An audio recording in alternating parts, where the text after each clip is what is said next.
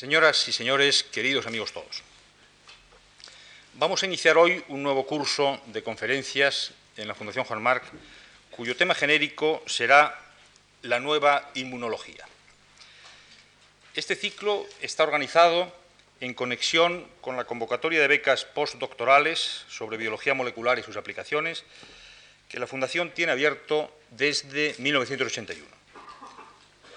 Y en este ciclo lo que hacemos es tratar de difundir el conocimiento de los estudios biológicos más actuales, incluyendo algunas de las experiencias de mayor significación que se están desarrollando en laboratorios fuera de nuestro país. Al igual que hicimos en años anteriores, con ocasión de otros cursos similares, este ya es el número 7 de la serie, la Fundación ha invitado a participar en las conferencias que hoy comienzan a ocho destacados investigadores a quienes hemos pedido que sus intervenciones tengan lugar en un lenguaje asequible para oyentes universitarios. Las cuatro conferencias de fondo van a correr a cargo de la doctora Brigitte Asconas, que hoy nos hablará sobre la defensa inmunológica en las infecciones víricas, y en los tres lunes consecutivos a hoy mismo de los doctores Poljak, Tonegawa y Benacerraz. La relevante personalidad científica de estos cuatro investigadores merece una presentación de los trabajos que han realizado hasta la fecha, efectuada por colegas españoles o afincados en España, conocedores de esos trabajos y de su significación en el panorama actual de la investigación biológica internacional. Para realizar este tipo de presentación de los conferenciantes del ciclo, hemos obtenido la colaboración de los doctores Arnaiz, que en breves momentos va a inaugurar el curso con su presentación de la doctora Asconas, y de los doctores Ortiz Masllorens, Parkhouse y Martínez Alonso, que harán las sucesivas presentaciones de los conferenciantes en los tres lunes próximos. Articulado y organizado así este nuevo ciclo de conferencias, quiero agradecer en nombre de la Fundación Juan Marc a todos los que van a participar en él su presencia en esta tribuna. Creemos conveniente continuar llamando la atención en España sobre la labor científica y recabar el apoyo de la sociedad que los científicos necesitan como respaldo a su trabajo de investigación. La presencia entre nosotros de las personalidades a que antes me he referido, estoy seguro que nos ofrecerá pruebas abundantes de su destacada capacidad en las tareas investigadoras. Cedo con esto la palabra al doctor don Antonio Arnaiz, jefe del Servicio de Inmunología del Hospital I de Octubre de Madrid, no sin antes agradecer a todos ustedes, señoras y señores, su presencia en este nuevo ciclo de conferencias. Nada más, muchas gracias.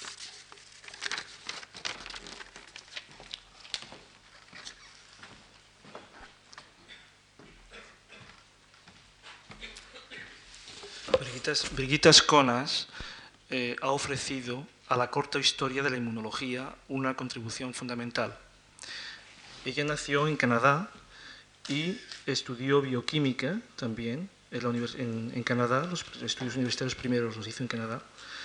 Posteriormente se trasladó al Reino Unido, donde en la Universidad de Cambridge hizo su tesis doctoral bajo la supervisión de Malcolm Dixon. En el año 1957 fue cofundadora de la División de Inmunología junto con John Humphrey y eh, de la División de Inmunología del Instituto Nacional de Investigaciones Médicas británico de Mill Hill en Londres. En la actualidad, ella sigue trabajando en el mismo instituto como jefe de la división de la cual fue cofundadora.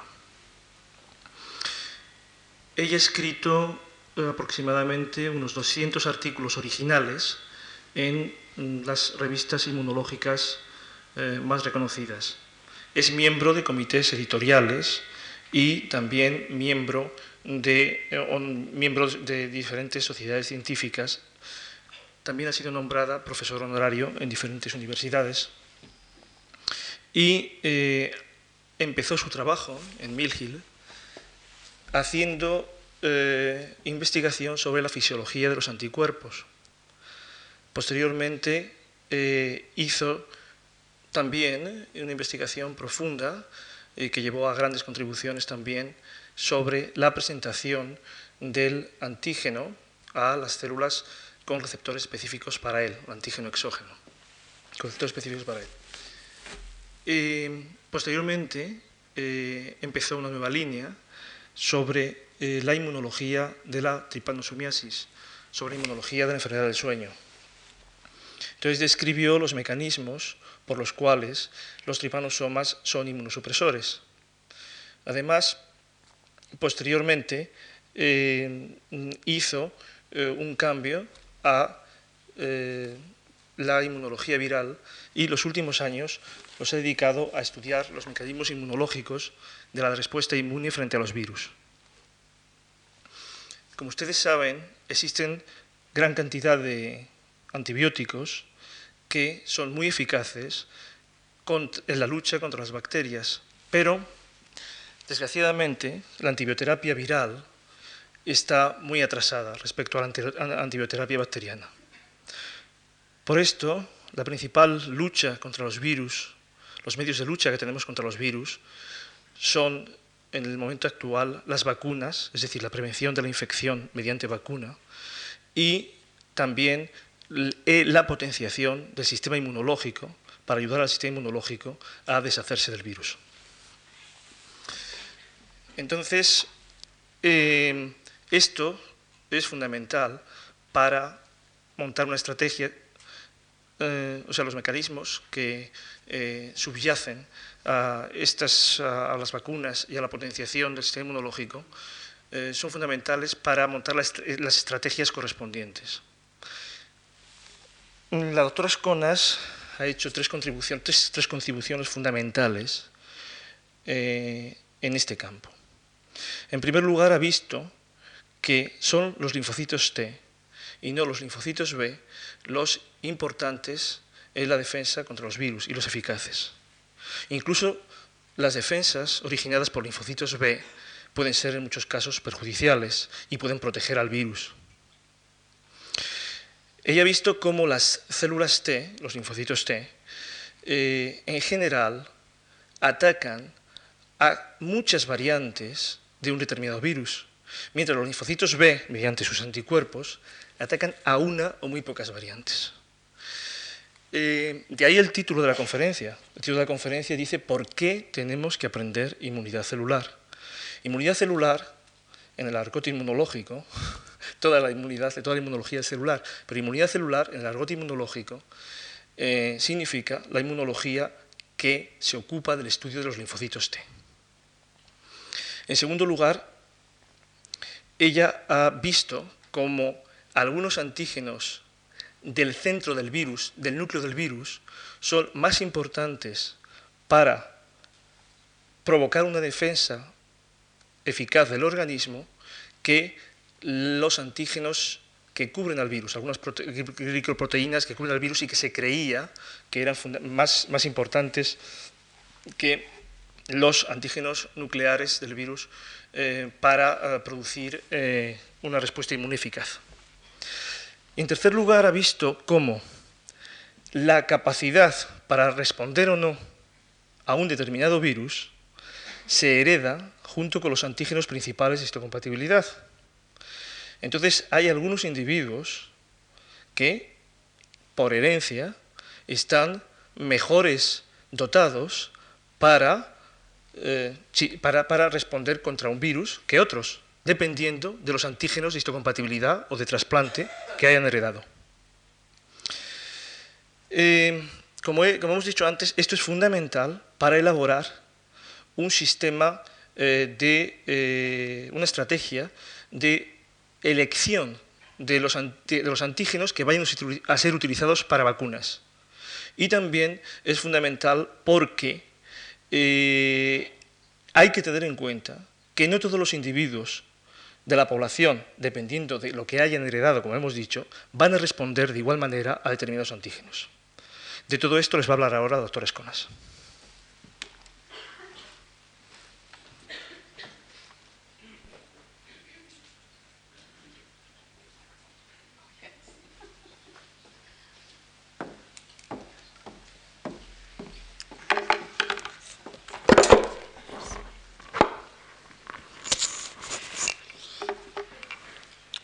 Thank you very much for the introduction. Antonio, your first name is easier to pronounce than your second name. Uh, well, I feel very honored uh, to have been asked by the Johann Mark Foundation to open the series of immunology lectures. and it's giving me an opportunity to discuss some aspects of our studies. They relate, as you've heard from Antonio, to the cell mediated immune responses uh, in virus infection. It's a very topical subject, not only because of the AIDS virus, which is probably the most threatening one, but in fact, there are many other viruses that we would still like to be able to control. Uh, many viruses are designated by WHO for vaccine development, and amongst them are, of course, the hepatitis A, A, non A, non B, dengue, herpes viruses, the Epstein Barr virus, and one of them is also respiratory syncytial virus, which is very serious, causes very serious infection in infants. I know that in this audience, not everybody is an immunologist, so uh, I do hope that I can convey, despite the complexity of the immune system, why we are so interested in T cells, in their responses in relation to virus infections, and where the excitement lies at present in trying to learn more about all the black boxes within us, to learn more about the recognition patterns by T cells for viral components. And this has brought quite a lot of surprises, still bringing surprises, and would not have been possible without molecular biology. Secondly, we do want to understand the molecular basis of genetic differences in T cell responses. And uh, the, once more, and then comes the most important, perhaps the most difficult aspect what is the T cell function in different infections? And I have to tell you right now that they will vary in different infections.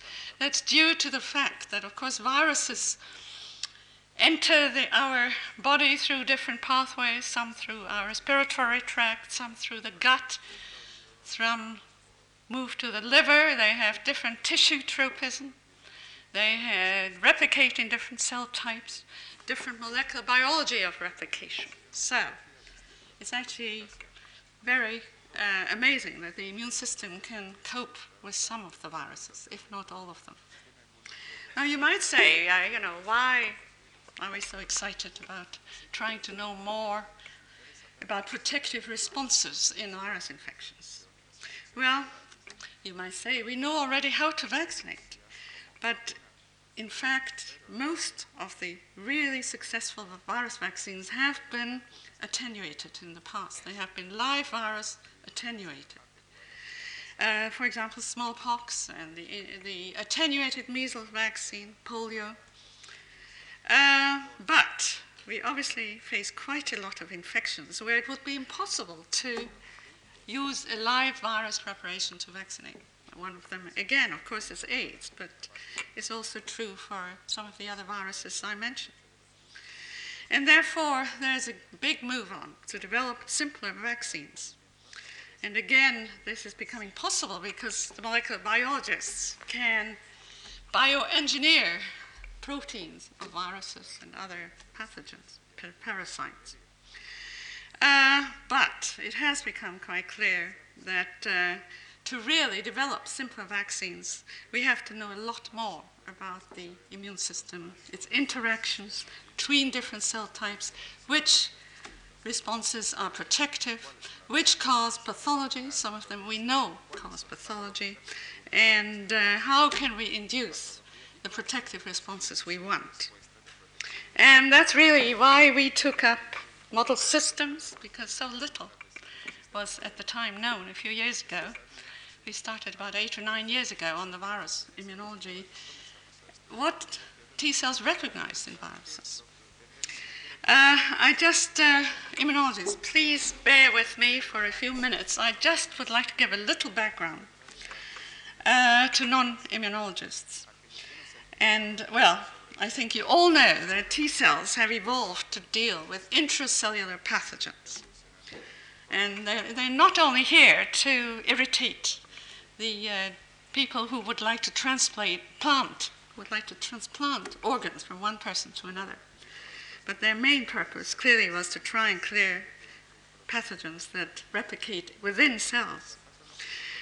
And so uh, I would just like to say a few words about their lifestyle and their somewhat eccentric recognition patterns. Could I have the first slide, please? Uh, now, this laser, I mustn't shine at you. um, yes. Now, don't worry. This is a complicated network, but I'm not going to talk about all aspects of this network. But I, I did have to show you the fact that there are many different responses that occur when a virus, when a cell is infected with a virus. First of all, we can get serum antibody. Secondly, we have T helper cells. Thirdly, we have the cytotoxic T cells, which can lyse virus infected cells. We also have some natural killer cells, which can, for some reason, virus infected cells are more susceptible to lysis by the non-specific killer cells. So they're not specific for any virus, but they are a sort of defense network. But without T cells, you have a very difficult time to actually control a virus infection. And then we have these phagocytic cells, macrophages, which can kill, if a virus replicates within them, their hosts to many bacteria, parasites, and viruses, actually. Uh, but they depend very much on T cells and the interferon, immune interferon that T cells release to be activated so that they can start killing. Then we also have suppressive cells in this network. I'm not going to say much about them. I think they're the least well defined. And we really have to wait until uh, they are resolved somewhat. But there are suppressive events which prevent some of the important immune responses from taking place. So the cell I'm going to concentrate on is this one. That's the cytotoxic T cells. It's abbreviated TC or CTL in the literature. Uh, next slide, please. Well, why so much interest in T cells? Well, neutralizing antibodies, if you're lucky to have the right neutralizing antibody, sufficient level of neutralizing antibody at the right site, then you may well be protected. And of course, a lot of, in a lot of cases, this works. But once any kind of infection goes through, then the T cells become essential for viral clearance. And you know very well, for example, in AIDS, that uh, the virus and antibodies coexist very effectively. It's also true for herpes viruses. Most people have antibodies, but you know that the herpes virus sits there, and if you become ill with something else, in some people you get uh, blisters on your lips and they come out. But as I say, even although we have these antibodies and the T cell responses, even then, some viruses persist, or they are latent. They sit there and then eventually they come out again. So um, it's a tricky situation, and that's why we have to still a lot to learn. Could I have the next slide? So, uh, the other thing that taught us that we still have a lot to learn is that there were some trials with inactivated virus vaccines which were pretty disastrous. Uh, fortunately, they weren't very large. Uh, there were measles. There was a measles trial in the United States quite a few years ago, and also the respiratory syncytial virus, which I abbreviate RSV. And there was no doubt that these vaccines uh, were killed vaccine virus induced neutralizing antibodies. Everybody thought that was perfect, but in fact, um, it augmented disease in children that had been vaccinated and then were exposed to natural infection. There were some deaths and there were systemic infections. And so, you know, there are quite a lot of reasons why we all feel now that we really must know what is happening in certain in, in the infections. Next slide, please. Uh, just a few words about the T cells. They come from the bone marrow. But unlike the antibody forming cells, they have to spend some time in the thymus. And this is a type of boarding school. Um, they learn here how to recognize antigens. They emerge as functional T cells. They express certain surface markers, which turn out to be interaction molecules with other cells. And they, they rearrange the genes of the T cell receptor, and you'll be hearing from Susumu Tonegawa how these rearrangements work. And they learn, and this is what's so amazing, really, to recognize antigen only in conjunction, in combination with histocompatibility antigen. We have two types of histocompatibility antigens, class 2 and class 1. And it's this molecule, CD4, which probably decides which uh, histocompatibility antigen the cells will be restricted to. And as again, I will mention these cells, but mostly talk about these cytotoxic T cells that lyse virus infected cells. And they carry this molecule, which is an interaction molecule with the class 1 MHC, but they also, their T cell receptor simply sees, does not see antigen alone, only when it's combined with this class 1 MHC molecule. You will hear a lot more detail about these recognition mechanisms from uh, Dr. Baruch Benacerraf, which is fortunate. So I'm going to stick to the virus systems. Next slide, please. Uh, now, there was a major discovery in 1974 by two scientists. In, they worked then in Australia. Zinckernagel is Swiss. And they found that, for example, if you infect a mouse with a lymphocytic choriomeningitis virus, with any virus, actually, it then turns out, and this is a what we call a bulb C mice, and it has a, a histocompatibility antigen H2D. See, it's a very polymorphic system, histocompatibility antigens. And that is connected to disease and T cell reactivity. And if all of us only had one such molecule, then probably whole population would have been wiped out because there are these genetic differences in responses. Well, what they find, found is that cytotoxic T cells are generated which are self histocompatibility, MHC, restricted, and they see self plus a bit of the virus. It's virus specific. So this white mouse will see a, a target cell from its own, from the same mouse with the same MHC infected with LCMV. A brown mouse, which has a different MHC, uh, will not be lysed. And if you lyse the same target, if you infect the same target cell with, say, influenza, it will not be lysed. So they need to share these class 1 MHC molecules. And this is um, causing a great deal of uh, work, we know what the T cell receptor looks like, but in fact, we really don't quite understand yet why T cells see antigen only on cell surfaces. But there must be a reason. And it does focus the T cells onto cell surfaces that are infected. And uh, T cells do not secrete their, their receptor molecules. So you have to have cell contact, and that must be one of the reasons. Next slide, please.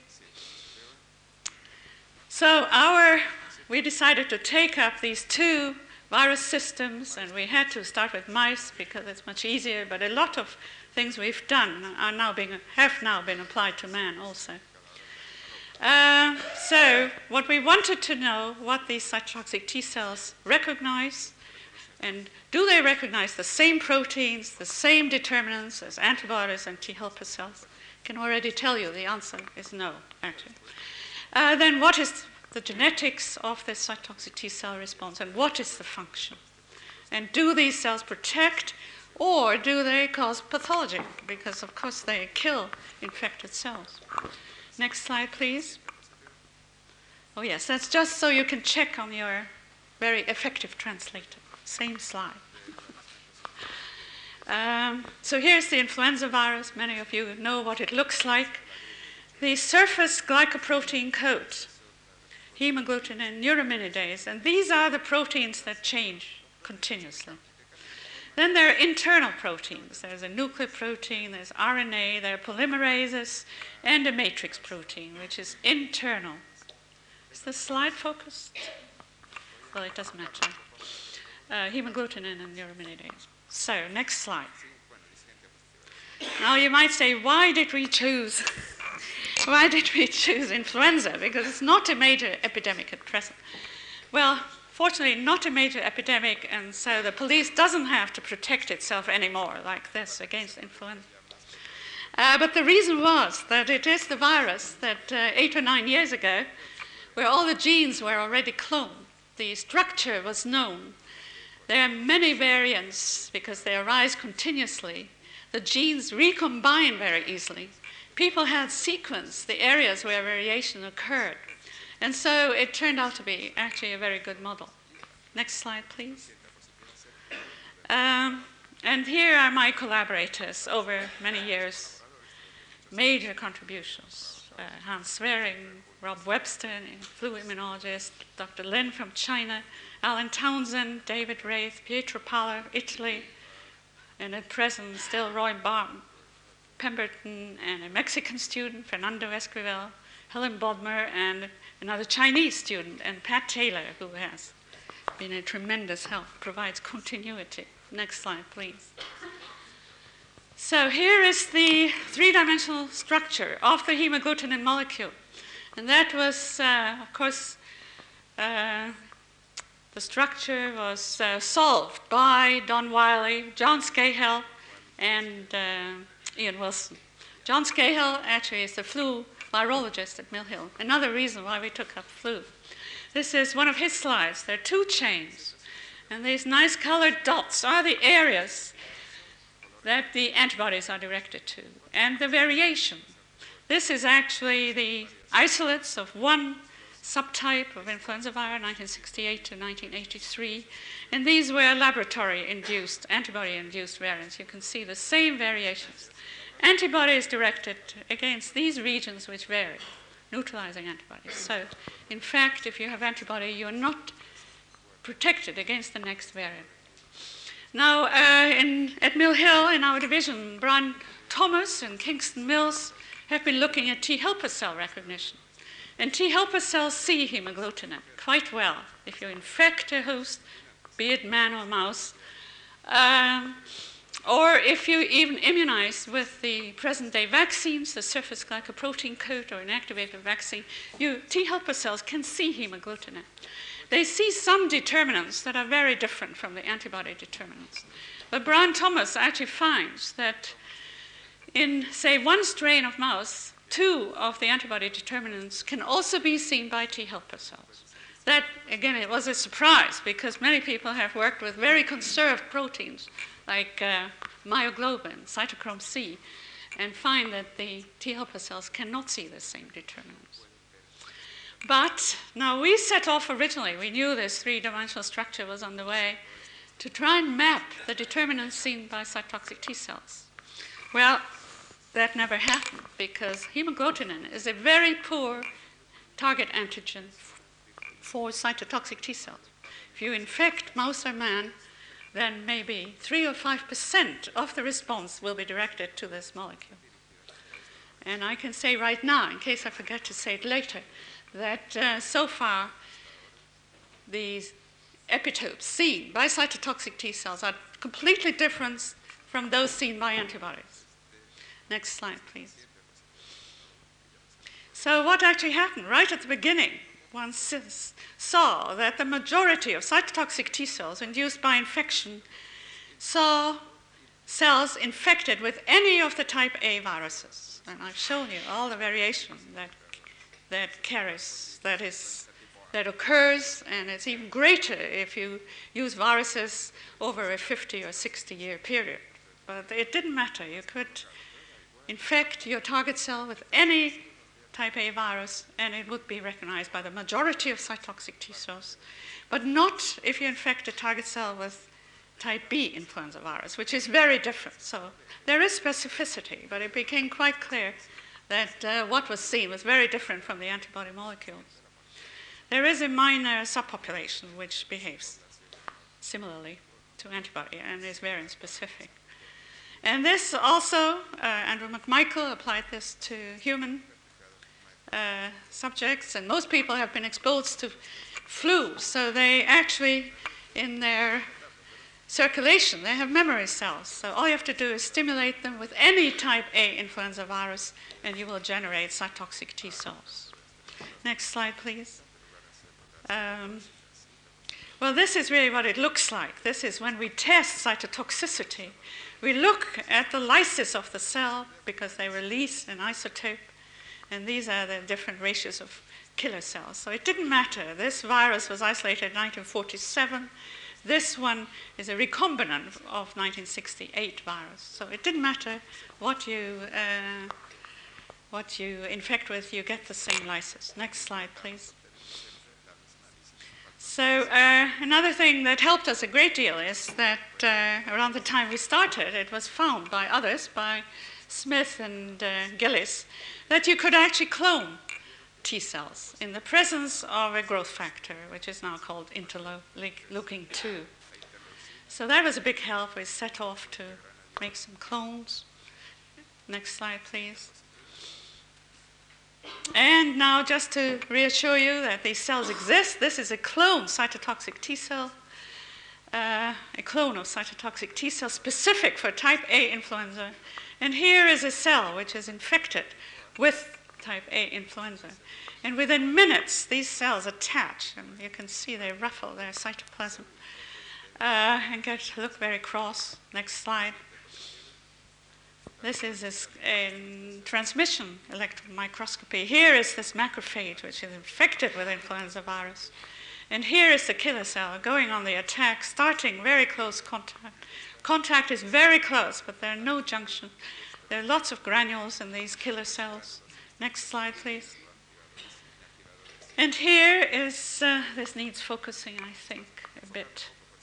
Um, here is the killer cell, and you can see what happened to its poor target. The, the uh, membrane is gone, so if you've labeled your target cell with chromium, the chromium is released into the supernatant. No, no membrane left at all. You can still see the killer paw here in contact, very close contact, very uh, well organized, what we call a Golgi zone, so that it wasn't surprising that when we found that in the presence of a cell that this uh, killer recognizes, that uh, it also re- can secrete substances and secretes quite a lot of immune interferon, which again must help uh, to limit the spread of virus. Next slide, please.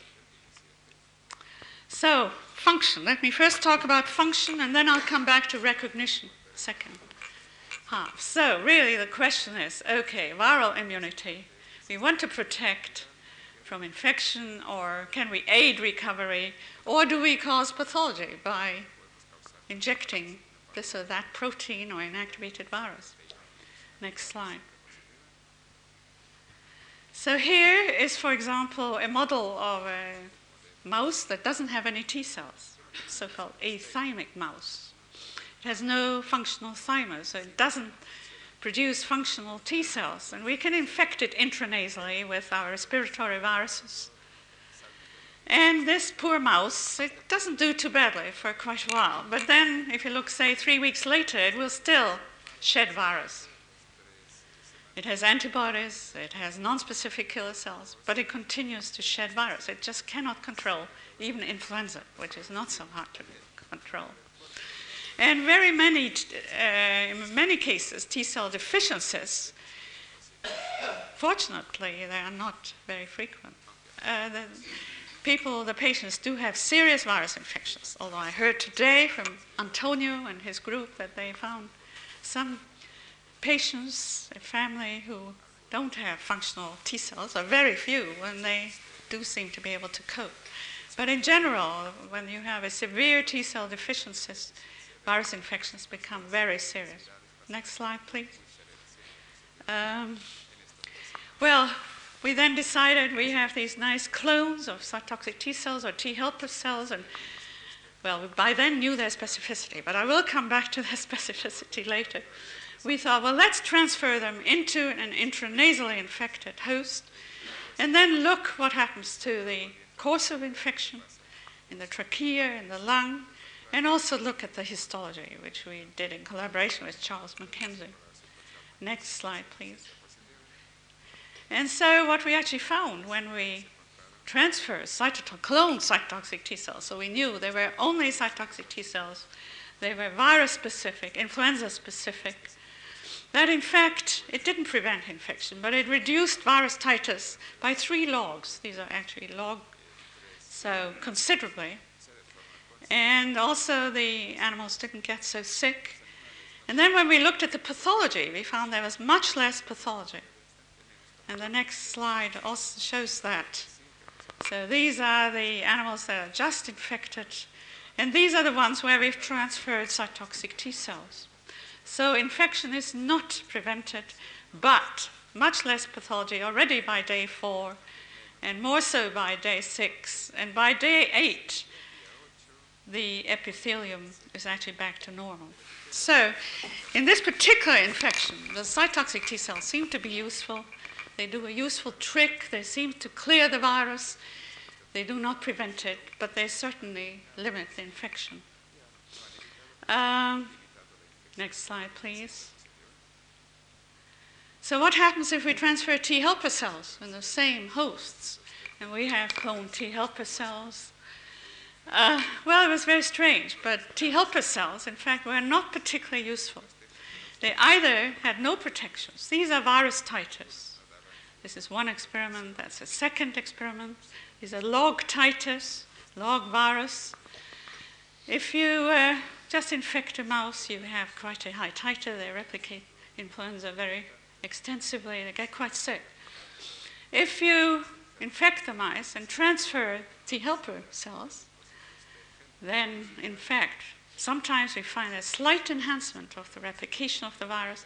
Sometimes, no, not much difference. Very occasionally, there is a slight protection. But they're really not particularly helpful. And one of the reasons we think that is so is because they induce a very strong inflammatory response. Now, we probably need some inflammatory cells to take care of all the debris of infected cells when they die or when they get lysed. But this is so strong, so they're plugs of lymphoid cells in the alveoli, and uh, animals just seem to get sicker. Now, this happens to be influenza, and the results were quite clear cut. But the difficulties we have, we cannot generalize from one virus to another. And that is really why it's going to be a lot of work to solve how to vaccinate against all the different infections we wish to vaccinate to. And I just show you one example. I don't want to confuse you, but I think I have to make it clear that uh, we really have to look at each infection individual. In parallel to our flu work, we have been looking at this respiratory syncytial virus just because antibodies don't seem to be particularly protective. Even adults get reinfected. It's not so serious, but babies uh, get bronchiolitis and uh, actually have to go be hospitalized, and uh, it can be quite serious and also thought to have after effects in later life. Seems to be some connection between severe lung disease and uh, later life asthma or lung problems. Next slide. So, what uh, this is a major cause of hospitalization of infants, and there is this poor correlation of serum antibody and protection. Uh, and yet, one felt maybe some lung damage could be caused by T cells. Could I have the next slide? Um, and in fact, what happens is that uh, when we transfer clone cytotoxic T cells, the same numbers that we transfer into influenza infected mice, virus tends to be cleared, but it does also cause disease. It causes hemor- hemorrhagic pneumonitis. And the reason for that, if I could have the next slide, is that. Uh, in fact, the virus seems to spread to the fine passages of your airways, the bronchioli, the finest passages, and that's why children get so very sick to the narrow air passages, causing this bronchiolitis. And it seems there that if, if cytotoxic T cells come and kill those cells, that the cure is more or less associated with some transient pathology. So, uh, I, as I say, I don't want to confuse you, but I think it is important to know that we can't generalize. At present, there are no shortcuts to develop vaccines. Uh, and I guess everybody is beginning to realize that. I'll, I'll summarize later. Could I have the next slide? Uh, so, yes, I did actually want to bring this slide in because uh, it is really something that I don't think people realize. Everybody thought, let's induce a little antibody. Let's look what antibody reacts with. Ah, this protein. Let's take this protein, inject it, and people will be protected. But it just doesn't work like that. Next slide, please. This is just a sign to say that I'd like to say something about recognition now, and I will summarize at the end. Next slide, please. I already told you that everybody was very surprised that, in fact, the cytotoxic T cells and some of the T helper cells actually uh, recognized all type A viruses. So they didn't see the areas of the viral proteins that varied, they saw something else. And I must say, it was a long story. I don't have time here to go into the details of that story. All I can tell you is that molecular biology became very important, as I said at first. And what then happened, uh, and Alan Townsend in our lab was the first one to find that nuclear protein is one of the viral proteins that's recognized by the uh, cytotoxic T cells. And it actually turns out to be a very important target antigen. The Wistar Institute also had clones and Jack Benning and Jonathan Udell seem to think that, in fact, one of the polymerases, viral polymerases, was involved in recognition by some cytotoxic T cells. Now, when this was first discussed, I must admit, the virologists simply didn't believe it. They said there must be something wrong, you've mixed up your recombinant viruses and this and that. In fact, it turned out to be true. Alan Townsend then went on to transfect the cells with a influenza nuclear protein gene and none of the other influenza genes. And they expressed this. You could not see it on the surface of these cells. But they did make nuclear protein internally, and there was very strong lysis of these target cells that were expressing nuclear protein, although it wasn't on the surface. Another puzzle, but I'll come back to that. Um, well, then, if you look at different mouse strains with different histocompatibility antigens, you find differences in recognition. So happens that nuclear protein is recognized by most of the mouse strains, but it is only one of the class 1 MHC molecules that restricts this response. All of us have two, but it is only one of the molecules in each of the strains have, have been tested, most strains have been tested, that can, uh, rest, that can uh, restrict a response to nuclear protein. When you look at some of the other proteins, it's even more so, and this was the work at the Wistar Institute. And one of the best methods, again, molecular biology comes in, uh, to find out which protein is recognized by different immune response immune responses is to insert the gene encoding for one of the viral proteins you, you're interested in, one of the proteins of the virus you're interested in, into vaccinia virus. Because vaccinia virus will infect most cell types, and it will then express that single influenza protein. So, for example, the acidic polymerase. So, uh, Jeff Smith and Mackett and Bernie Moss at NIH constructed these vaccinia vectors, which contain single uh, influenza virus genes. And so it was then found that other internal proteins were recognized, even the non structural protein, the, both basic polymerases, the acidic polymerase. If you just look here at the genetics, you can see with this acidic polymerase, BALB/c mice, the cytotoxic T cells, can recognize it. But in fact, in CBA, there is no recognition of the acidic polymerase. On the other hand, CBA mice will see the basic polymerase. So we have these tremendous genetic differences.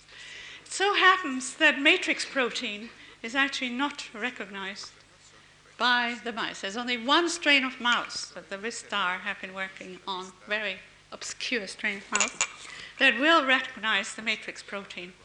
But Andrew McMichael has a few human donors who whose influenza-specific cytotoxic T cells see matrix protein. Uh, many people see nuclear protein.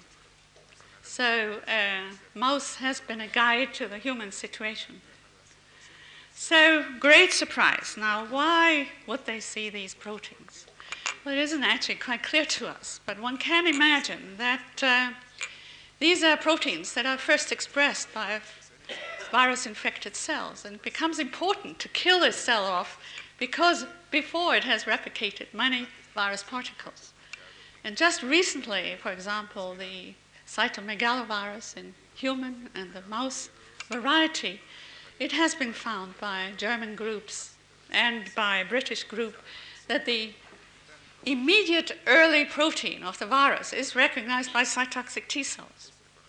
And that is the first protein that will be made by the infected cell. Um, so, seeing internal proteins is not unique to flu at all. And uh, now people are, of course, looking at the AIDS virus and at many other viruses. And it recurs quite frequently. I mean, it looks, although the, the AIDS studies are very much at the beginning, as though uh, the GAG gene, again, an internal gene, is recognized by the cytotoxic T cells and by T helper cells. But then occasionally, some surface proteins are recognized. Uh, for example, the fusion protein of this respiratory syncytial virus is, is recognized.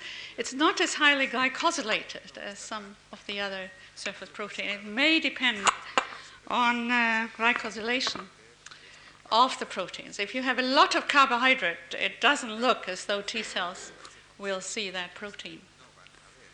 But there's another problem. I already said, you know, everybody was so surprised. How can a T cell recognize a protein that isn't particularly well expressed on the surface? Sometimes not at all, not detectably.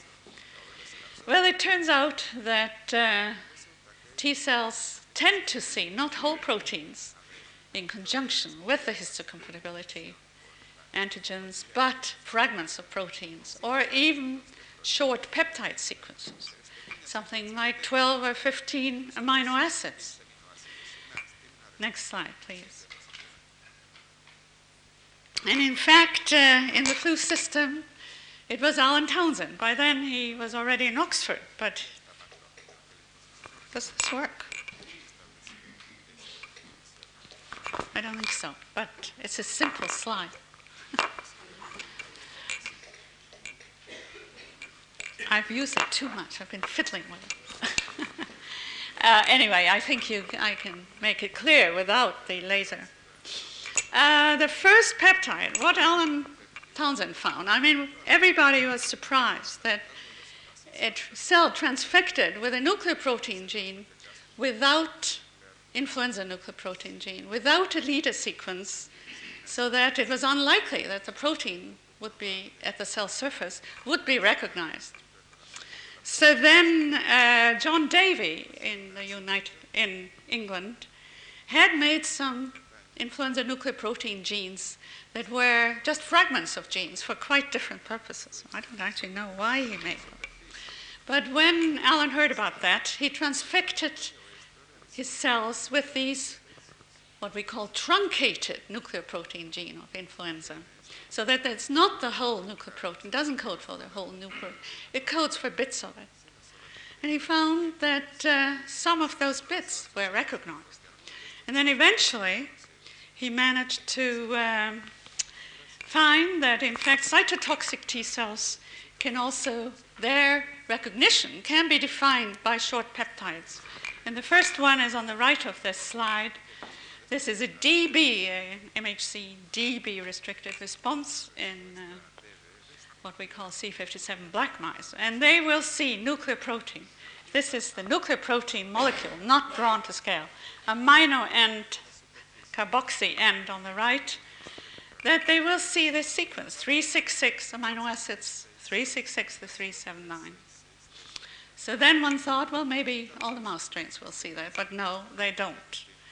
Uh, Andrew McMichael, working with the human cells, found that uh, HLA B37 donors So there are certain haplotype will recognize nuclear protein sequence 335 to 349, but only people that share HLA B37 molecules will recognize this particular peptide. I think it doesn't. Does it work? No, it's all right. Don't worry. Um, none of the other people who may recognize the nuclear protein molecule uh, will see this region of the nuclear protein molecule. And then came the, we did uh, the white mice, and they see uh, sequence the amino acids 147 to 161.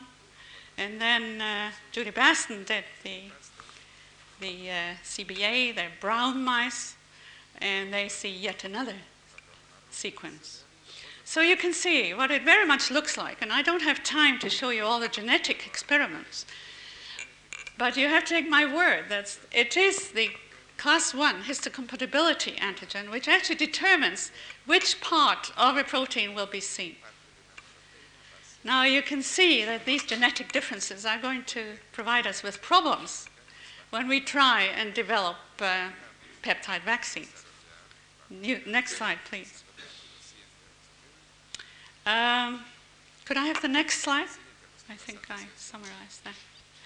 Uh, you know, these differences, I'm sure that most of you who read scientific journals forever seeing that people are trying to develop vaccines with just having maybe two or three peptides. Well, we think as a general strategy, it is going to be very unlikely because of these differences. Depends what you want to induce and you have to realize that the, our population is what we call totally polymorphic. Very, there are many different combinations of the different histocompatibility antigens. So uh, I'm one of those people that uh, feels it will, will not be a general strategy, but we do hope that immunizing with individual proteins or a mixture of proteins may be more suitable. Could I have the slide before, please? And another reason is that we have also worked with T helper cells, which are the other, the regulatory cells. A oh, a new one. Oh, do you want to connect it? It is not as good as the other one. Well, which way does it go? Just press the white button. Oh, it's marvelous. Absolutely marvelous. uh, uh, that in fact, so far, we have got clones. Fernando Esquivel uh, selected quite a lot of clones in different mouse strains that are specific for the nuclear protein of influenza, but none of them have seen any of the regions of the NP molecules that, we, that have been mapped for the cytotoxic T cells. So, you know, another problem. So, taking one or two peptides, we're not going to induce all the responses we want. Now, as per usual in immunology, one can't generalize. One is almost sure that there will be one pathogen where there will be such an immunodominant region that you may be lucky. A single peptide may induce antibodies, T helper cells, and cytotoxic T cells. But as a general strategy, it becomes very unlikely. So we really ought to be looking for proteins, mixtures of proteins, and perhaps the odd peptide because peptides are quite good at inducing antibody, and there, for some reason, we don't see quite so many genetic differences. Next slide, please. Next slide. So then, a funny, uh, we were quite uh, lucky with uh, one of the findings. I told you, now here we're plotting, this is just for the sort of immunological connoisseur, peptide concentration with percent target lysis. So our target cells have been treated with peptides at different concentrations, and then we look at the destruction of the target cells.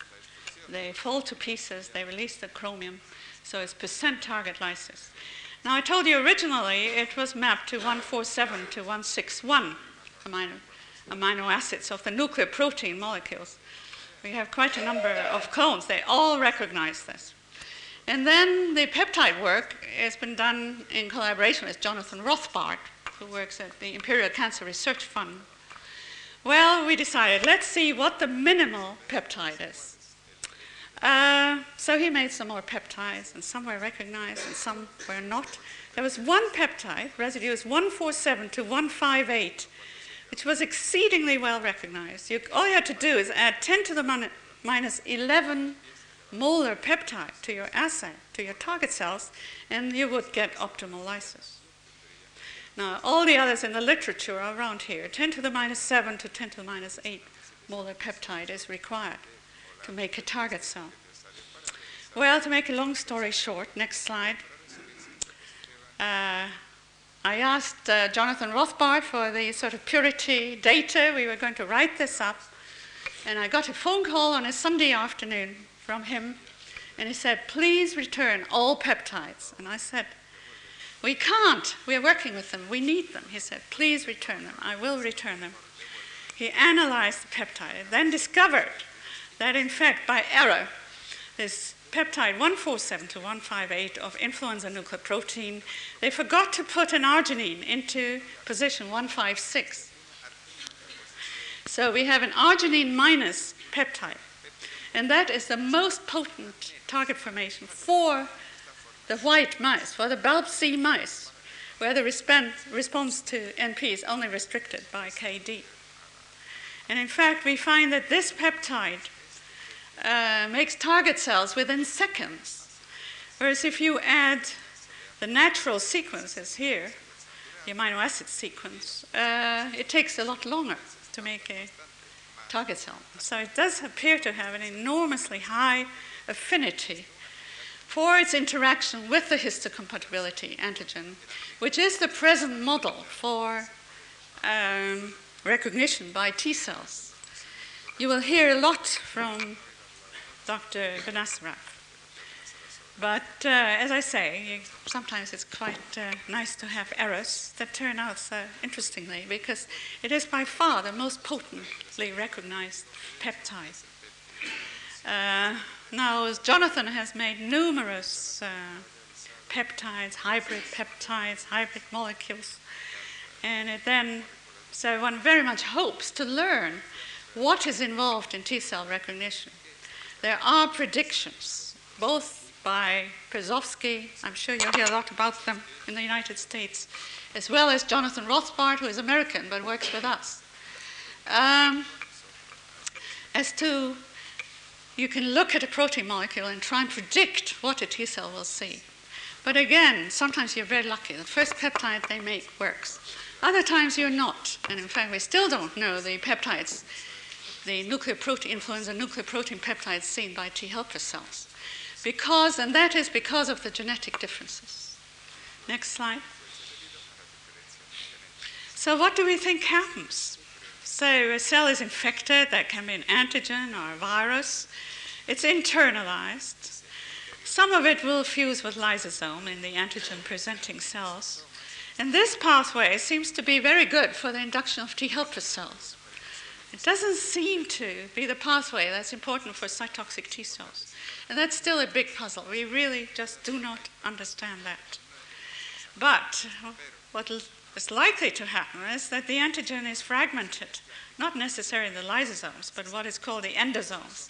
These, uh, this, these uh, compartments that uh, that sort of form a vacuole when uh, a, a, virus or an antigen is internalized, and that these fragments interact with the, with the histocompatibility antigens. And we must imagine it happens internally because we can't imagine that enough of these fragments is pushed out of the cell to interact on the surface.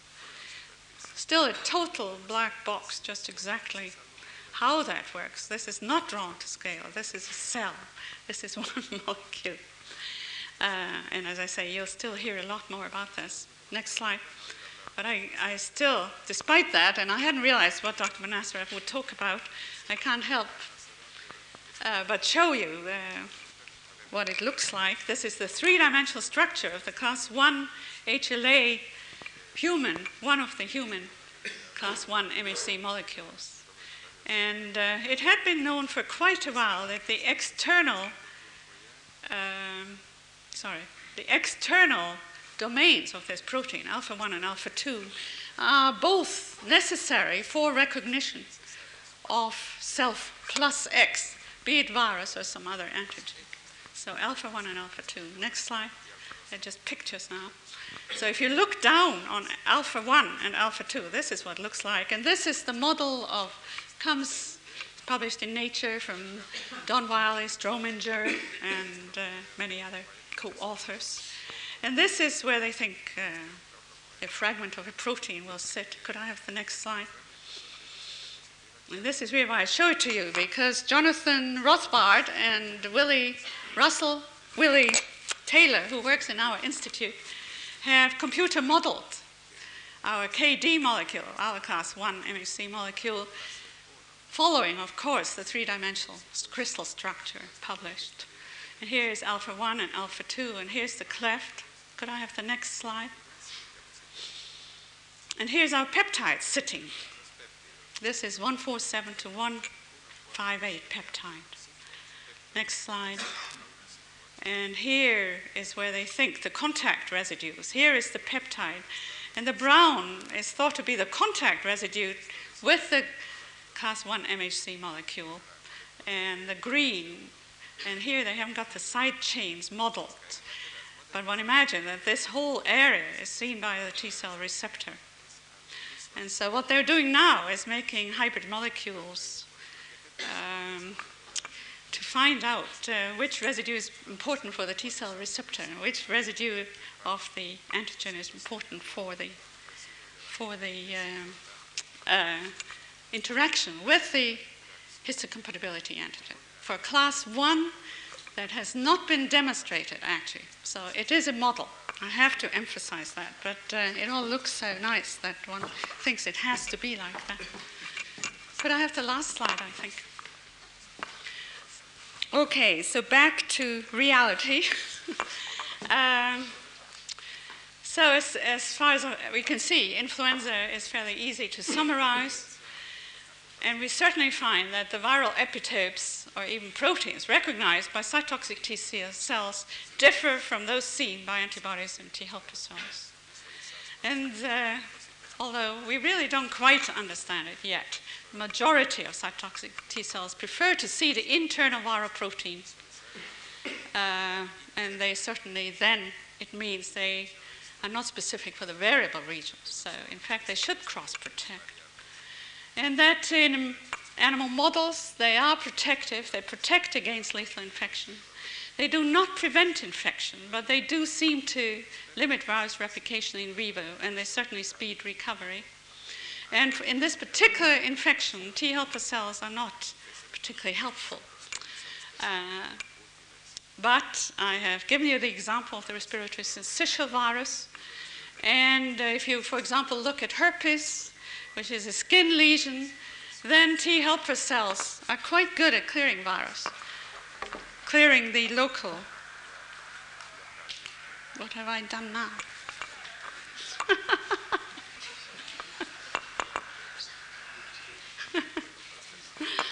um,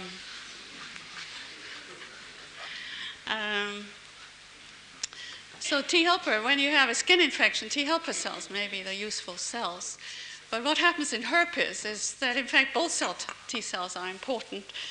Local skin lesions can be cleared by T helper cells, but it is apparently the cytotoxic T cells that are important uh, to prevent spread of herpes virus infection to the central nervous system.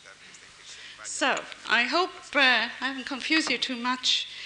I think uh, you must realize just how complex uh, the situation is. But at least I think we are now in a position to try and answer some of these questions and to look at them.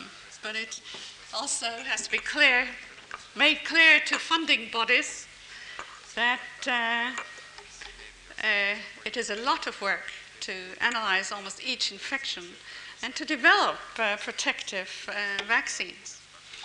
And just last sentence there are many, many questions. You'll hear some of them discussed uh, in the later lectures. Lectures, it keeps us busy. But just my last sentence about influenza, since I've spoken so much about it. is, uh, you know, you may well already be thinking, well, it's okay, there are all these lovely cells and they're cross reactive, so why do we get flu more than once? Well, it seems we're not protected for life, that's for sure. On the other hand, we don't get every infection with every flu variant. And what it very much looks like is a partial infection. It has not been very serious except in people at risk. Um, in recent years, in fact, uh, the flu workers are always waiting for some epidemics in some way. But uh, fortunately, at present, hasn't been so serious. Has been an excellent model just because of so much is known about the structure of the virus. And it looks to us as though we have, may have a partial protection. We may get flu, but it isn't quite as serious as it might be if we didn't have these cells. And the other problem with flu is that every time, certainly in the United, in the UK, I don't know whether that's true in Spain, but whenever you sneeze and you have a little fever and you have a sore throat, or even if you just have a gut problem and you go to your local doctor and he says it's a virus, you've got a virus, you'll be all right. And then they come home and say, I've got the flu. and I think uh, we have to realize just how many different viruses cause the same symptoms. And so we really don't get flu as often as we might if we didn't have those cells. Thank you very much.